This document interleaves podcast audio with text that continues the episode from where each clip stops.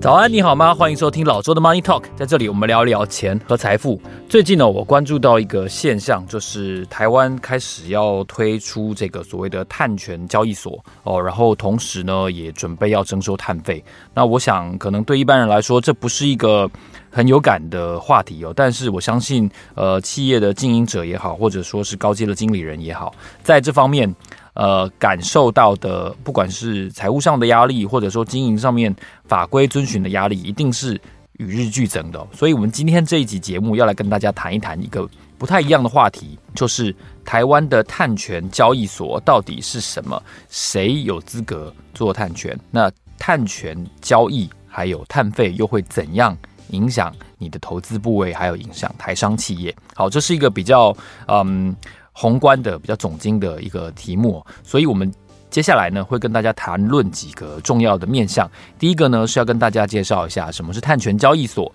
那谁会在里面，谁有资格参与这个交易哦，能够来买卖碳权。第二个重要的主题呢就是要探讨世界各国目前有没有类似的机制哦。那现在所谓的碳权它的市价大概又是多少？好，第三个要跟大家探讨的关注的重点。哦，就是台湾除了即将上路的碳权交易，哦，还有征收碳费之外，在净零排放方面呢，还面对一些什么样的问题呢？哦，这是第三个要跟大家介绍的重点。最后呢，我们要来跟大家聊一聊，从碳关税到碳交易所，究竟我们听完了这期节目可以学到什么？好，这是我们想要聊的三个重点。首先，第一个重点呢，要跟大家介绍的就是，诶，什么是碳权交易所？那谁有资格成为参与者？谁有资格在里面来买卖碳权？哦，所以我们看到的这个最新的消息就是说，环保署的介绍哦，说明就是这两个案子哦，包括了碳费审议的这个实施的机制，还有碳权交易所的设立的幕后筹备的工作，这两个机制是。并行的哦，所以它不是一者会先推另外一个次之，不是这样子，是两者会同步的来推出哦。而且同时呢，我们看到的新闻整理是说，预估最快在二零二四年的下半年开始就要来征收碳费，然后呢，从国内就是直接排放加上间接排放，也就是所谓的范畴一哦跟范畴二，只要是年排放量。排碳的数量超过了两万五千公吨以上的大户，那他就要开始起征这个碳费哦。他们的总排放量大概是一点五亿吨以上哦，总共会有五百家左右的企业会来征收碳费哦。那碳权交易所跟碳费的差别是什么呢？啊，这个环保署也有解释。碳权交易所呢，就是那些还不到我们这个年排放量标准的这些非大户的企业哦，他们还不需要缴交碳费嘛，哈。那他们如果要自主减量的时候，如果碳权多的公司，像是那个什么中华纸浆啊、华纸那种有很大片森林的那种公司，它可能碳权比较多，它可以卖给那些碳权是负的厂商哦，就好像那个特斯拉在在买卖碳权，然后认列获利这样的道理。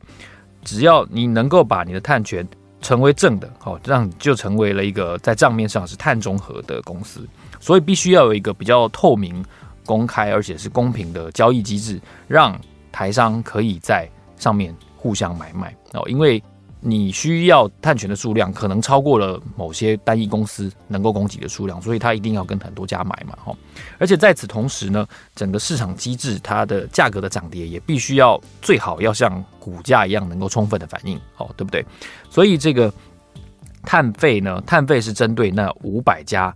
最大的排碳量的厂商哦，包括了第一名，我记得在报纸上写说，第一名是台塑石化哦，第二名是台积电哦，第三名是中钢哦，前五百大的排碳大户呢，大概就是以这三家为领先。那至于这个碳权交易所呢，它里面买卖的碳权的价格，相信也会是跟股价一样会是浮动的哦。但是这个因为交易平台的机制，它必须要有一些报价上面的处理的顺序，然后要有金融跟。资安方面的认证嘛，所以目前是交给证交所哦，由政企局来来规划，由证交所来执行哦。那至于这个汽机车如果要换成电动机车或者是电动汽车，它的相关的认证是由环保署这边来处理哦。那至于是不是要跟碳权交易所合并，哦，这个目前还在还在计算哦。我们刚才提到了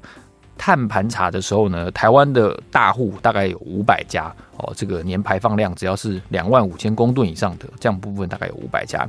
首先呢，这个环环保署长张子静他在在采访的时候有提到哦，他说第一批哦，首先认列的碳排大户呢，就是有两百八十九家哦，这是最直接的第一批。那第二批呢，就是包括了直接加上间接使用电力合计到两万五千公吨的，这边又有两百三十九家，所以两百八十九加上两百三十九就是五百二十八嘛，哦，所以大概这五百家。厂商哦，你能想到台湾规模最大的这个前五百大的制造业，大概都会在这一波征收的费用当中哦。这是第一个重点，跟大家分享。第二个重点呢，要跟大家分享一下，就是世界各国目前的相关的一些收费或者是收税的机制到底是什么哦。在欧盟，我们看到的一个呃碳关税，马上就要在二零二三年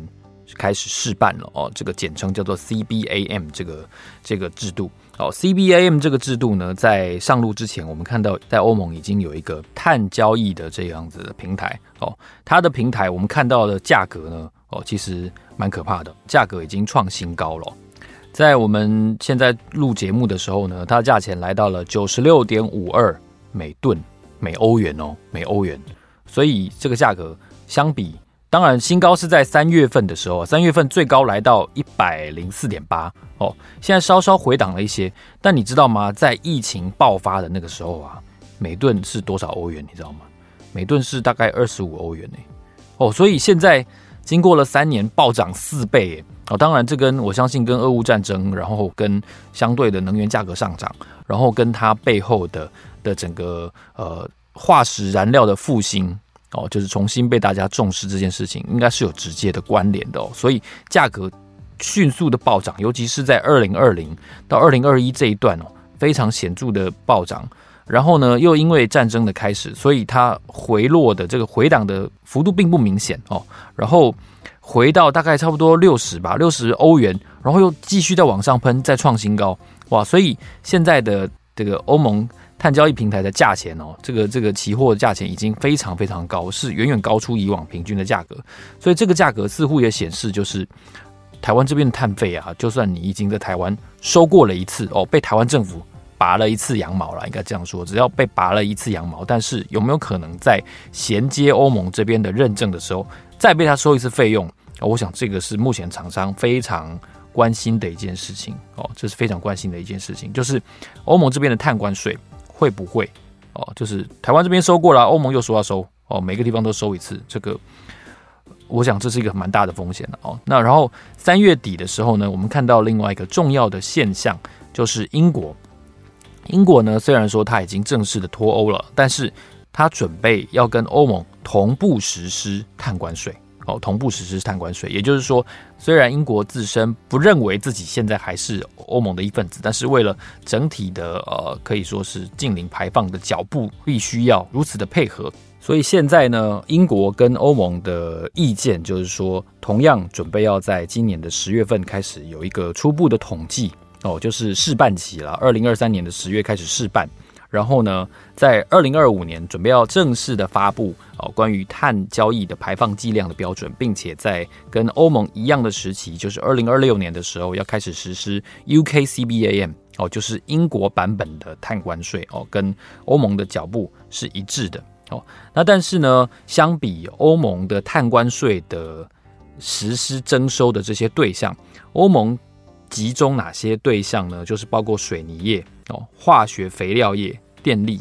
钢铁、铝、有机化学品跟塑胶哦，所以像是比如说台肥啊，然后有一些台湾的这个螺丝的厂商哦，可能在今年十月份开始就会很明显的感受到这个压力哦，因为在在输往欧洲的时候呢，哦，不管是水泥也好，或者说是台肥的产品哦，肥料或者说是这些呃钢铁业的这些螺丝哦，可能都有相当一部分。是以欧洲为主要的销售市场。那如果再加上英国的话呢，可能这个限制会更加显著。那我刚刚说欧盟集中的是这些行业嘛，哈。那同时呢，英国还新增了对英国本身的版本的玻璃造纸，有一些有色金属，还有非金属的矿业哦，这些都是英国版本的碳关税也考虑要纳入的行业哦，所以其实是越来越广泛的，可以这样说。那现阶段英国的碳排放的交易机制，收费的对象包括了发电厂哦，许多的工厂，然后还有航空公司哦，航空公司这个这个是宿命啊，因为航空燃油每一趟飞行就是要这么大量啊，对不对？所以。航空公司也是在英国的碳排放的交易机制当中哦。那英国哦也是预定要在净零排放的实施日期是二零五零年，这是这是他们立下的一个承诺。那目前我们现在看到的数据是说，英国呢碳排放的配额的价格是每吨七十英镑哦，每吨七十英镑，那换算台币大概三十八点零多了。所以你自己乘一下，就是说哦，在英国现在。碳排放的价格一吨已经来到两千多块新台币了，哦，这是相当高额的一个数字。那值得一提的是说，英国的这个碳关税的计划呢，哦，虽然他们不自认为自己是欧洲人了，哦，他们他们脱欧了，哦，但是这个碳排放的这个这个计划来自于英国的能源部，在三月底的时候发布的一个为英国供电哦，Powering Up for Britain 的这样子的一个官方的呃。宣誓，在这个宣誓的政策当中呢，除了有非常多的政策形容之外，我可以给大家几个小小的数字跟他们政策目标的的一些介绍哦，包括他们准备要大力的发展离岸风电，然后呢，打造电动车的充电站跟相关的基础的储能的设施，还有他们要发展绿色的氢能。同时啊，其实这个英国的能源部呢，哦，他们他们能源部的名字蛮特别的，他们能源部叫做。Department for Energy Security and Net Zero，Net Zero 也在他们的部会的名称当中，所以如果翻成中文的话呢，这个能源部是以往的名字，他们现在在叫做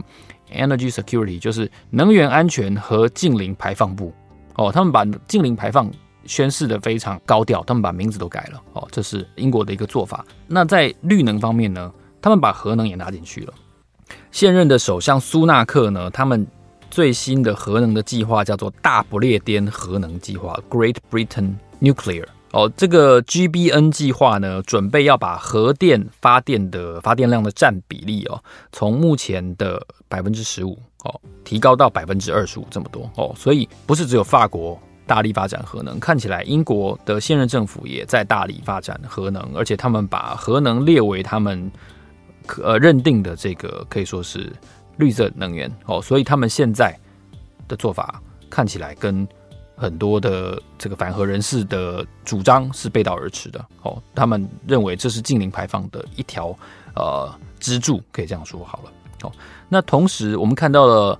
欧盟看到了英国版本的碳关税，那其他世界上最重要的经济体有没有自己版本的碳关税呢？当然是有的哦。包括谁呢？当然就是美国。美国呢，在参议院呢。去年的六月中的时候呢，他们有提出了一个美国版本的碳关税的法案，名字叫做《清洁竞争法案》（Clean Competition Act），简称 CCA。哦，目前还没有得到国会的正式的通过。哦，但是依照现有版本检视的话，美国版本的碳关税 CCA 哦，准备要在二零二四年实施，也很快耶，其实非常非常的快哦。你看这个交易的脚步，甚至比欧盟还要快。那如果说刚才我们看待欧盟或者是看待英国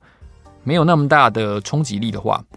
对待美国可能它的严肃程度就要提高很多。为什么？因为出口到美国是许多台商的一个可以说是第一大的市场。那我们看到这个美国版本的 CCA，它针对的产业有哪些呢？哦，第一个是石化，第二个是水泥，第三个是钢铁，第四个是化肥，第五个是炼油，然后呢，化石燃料。氢气、己二酸、铝、玻璃、纸浆、造纸，还有乙醇哦，这个重复性跟刚才的呃欧盟版本的 CBAM 是有高度重叠的。那同时呢，他们也都是希望利用这个征收碳关税这件事情，它有一点是增加厂商排碳的这个急迫感，因为我被多收钱了嘛，那我不想要被多收钱，我当然就要在碳上面去做功夫去。适度的在自己能力内大量的把这个碳给去除掉哦，不管是你买碳权也好，或者说你改变你的制程，然后用更多的方法哦，whatever，总之就是要让碳的排放量要降低下来，而且是在可稽核、可认证的情况底下，把你的制程做改变。同时呢，这个碳排放量本来就比较低的那些公司呢，它会得到奖赏，因为它不需要多花钱嘛，哦，所以在那些本来就比较辛苦的行业，哦，这些都是大众物资嘛，你刚刚看到的，哦，什么水泥啊、钢铁啊、玻璃、造纸、炼铝。石化、化肥、氢气，这全部都是大众物资，所以它的毛利率相对来说本来就已经是比较低的。那如果你还要再额外对它收税、关税的话，那其实它经营可能是会更辛苦的哦。那只是说，我自己觉得这真的就是一个贸易壁垒哦，就是买方对卖方的一个贸易壁垒。怎么说呢？其实不只是我这么这么讲而已。像日本时报呢，他们就有提到说，其实欧洲实施这个所谓的碳关税，是给那些开发中的国家是一个很大的冲击哦。他们不是不想做，但如果你让他这么难赚钱，甚至变成亏钱，那他干嘛做哦？绿如果绿色会让我亏钱，我干嘛变绿？这是一个一个非常基本的命题嘛。哈，那同时呢，有一个国家就跳出来，大声的对于欧盟。英国或者说对于美国这样子的制度有强烈的不满，那就是印度。哦，印度的的政府呢，对于欧盟的碳关税有强烈的抗议啊。他们认为说，印度有好几个行业的供应链会深深受到欧盟实施碳关税的冲击。哦，甚至印度的智库呢，也也呼吁说，如果欧盟这个 CBAM 制度如期在今年十月试办，哦，如期在二零二六年开征。印度的金属加工出口呢，会受到非常巨大的冲击，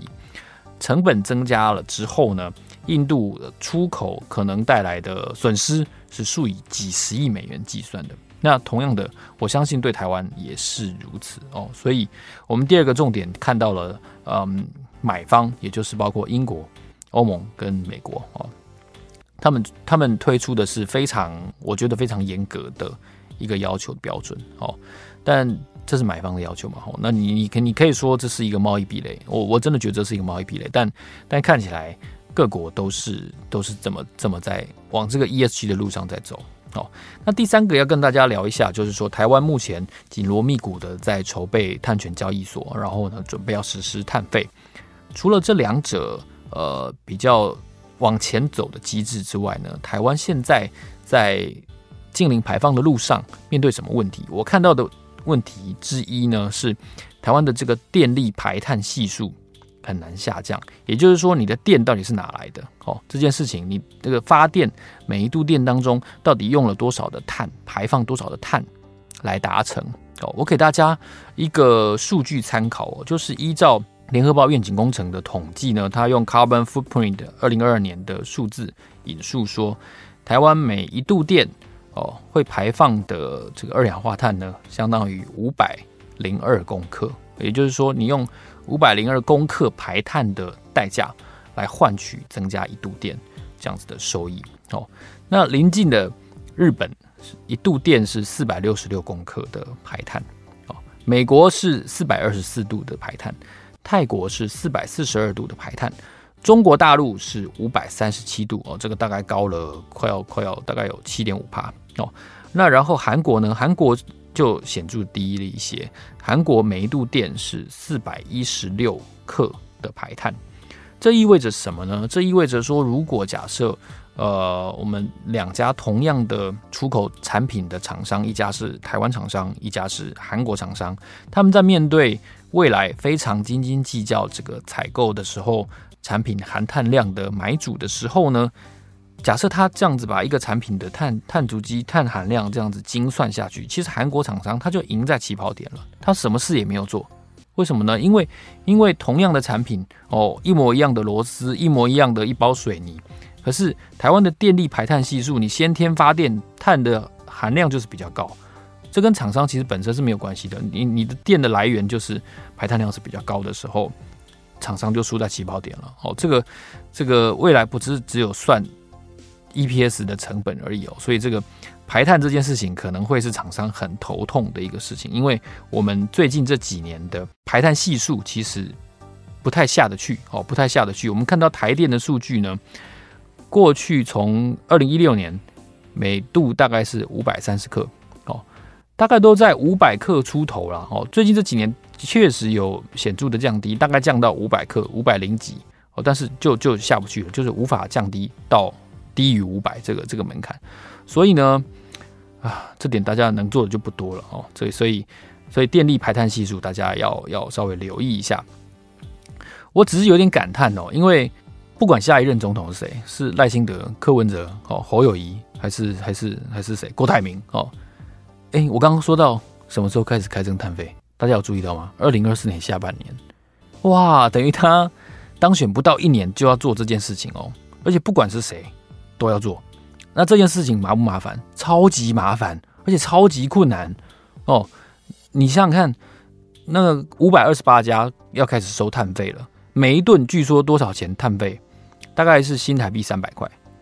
三百块。那未来这个三百块会往上增加，还是往下减少？理论上应该是会一直增加嘛，哈，因为排碳应该惩罚机制会让这个碳费越来越高。那这些厂商的成本压力就会变大，哦，所以下一任的内阁跟下一届的总统，他碰到台湾的这个。碳权的问题会非常非常的沉重，非常的吃力，而且台商的成本压力非常高。哦，你还记得吗？因为大概五年前的这个时候，二零一八年的时候，就是中美贸易战正式开打。哦，然后美方先对中国征收额外的关税嘛，我记得是两百五十亿吧。哦，那中国也也相对也回敬了一个大概两百多亿美元的一个关税。那贸易战让很多的台商。哦，从中国大陆迁出，迁去哪里？哦，可能是越南，哦，可能是甚至是回台湾的，有非常大的大量的厂商回台湾，他们忍受了很高的这个土地的成本，哦，跟跟人工的成本，然后在台湾设厂，想不到五年后，哦，就要碰到新一波的非常巨大的这个涨价的风暴，就是这个碳费相关的征收。除了碳费之外，你出国你还可能还要再缴一次，哦，所以所以。这好像是什么？这好像是一个你在奔跑当中的人，你要一边跑的时候一边换鞋子，换一双嗯更精美的鞋子哦。所以这个难度是非常高的。如果你做得到一边跑步一边换鞋子的人，你可以在我们这集节目留言一下，我想听听看你是怎么做到的。因为我眼中。台湾接下来这一年要实施碳费这件事情，真的就是一边跑要一边换鞋子哦。那所以最后我想跟大家分享，从碳关税到台湾的碳交易所，或者是台湾的碳费，我从这一系列关于净零排放的机制当中学到了什么？我觉得只有一呃两个重点。第一个重点呢，就是这些工业产品相关的成本增加，可能都会一层一层的转嫁。到最后又反映在消费者身上，就是我们的民众身上哦。所以，呃，先不论什么联准会的决策了，我我我自己觉得，台湾的消费者可能接下来要忍受更长，然后更痛苦的这个成本上涨，所谓的通膨，相当长的一段时间哦。因为这些成本，各行各业的成本会慢慢的、慢慢的反映出来哦。然后第二个要跟大家讲的就是，台商这边呢，我觉得会碰到更大的成本压力。哦，那些比较成熟的产业，毛利率比较低的产业，哦，一定要想办法去突破、转型，哦，合并，然后才能扩张，哦，扩张了之后呢，才能在下一波哦追求净零排放当中的浪潮存活。好，如果你喜欢这集节目的话呢，欢迎你在 Apple Podcast 或者是在 First Story 给我们打五颗星，留言告诉我你想要听到怎样的商业新闻。我试着用国际财经的角度为大家解析当前最新的趋势，让我们下期见，谢谢，拜拜。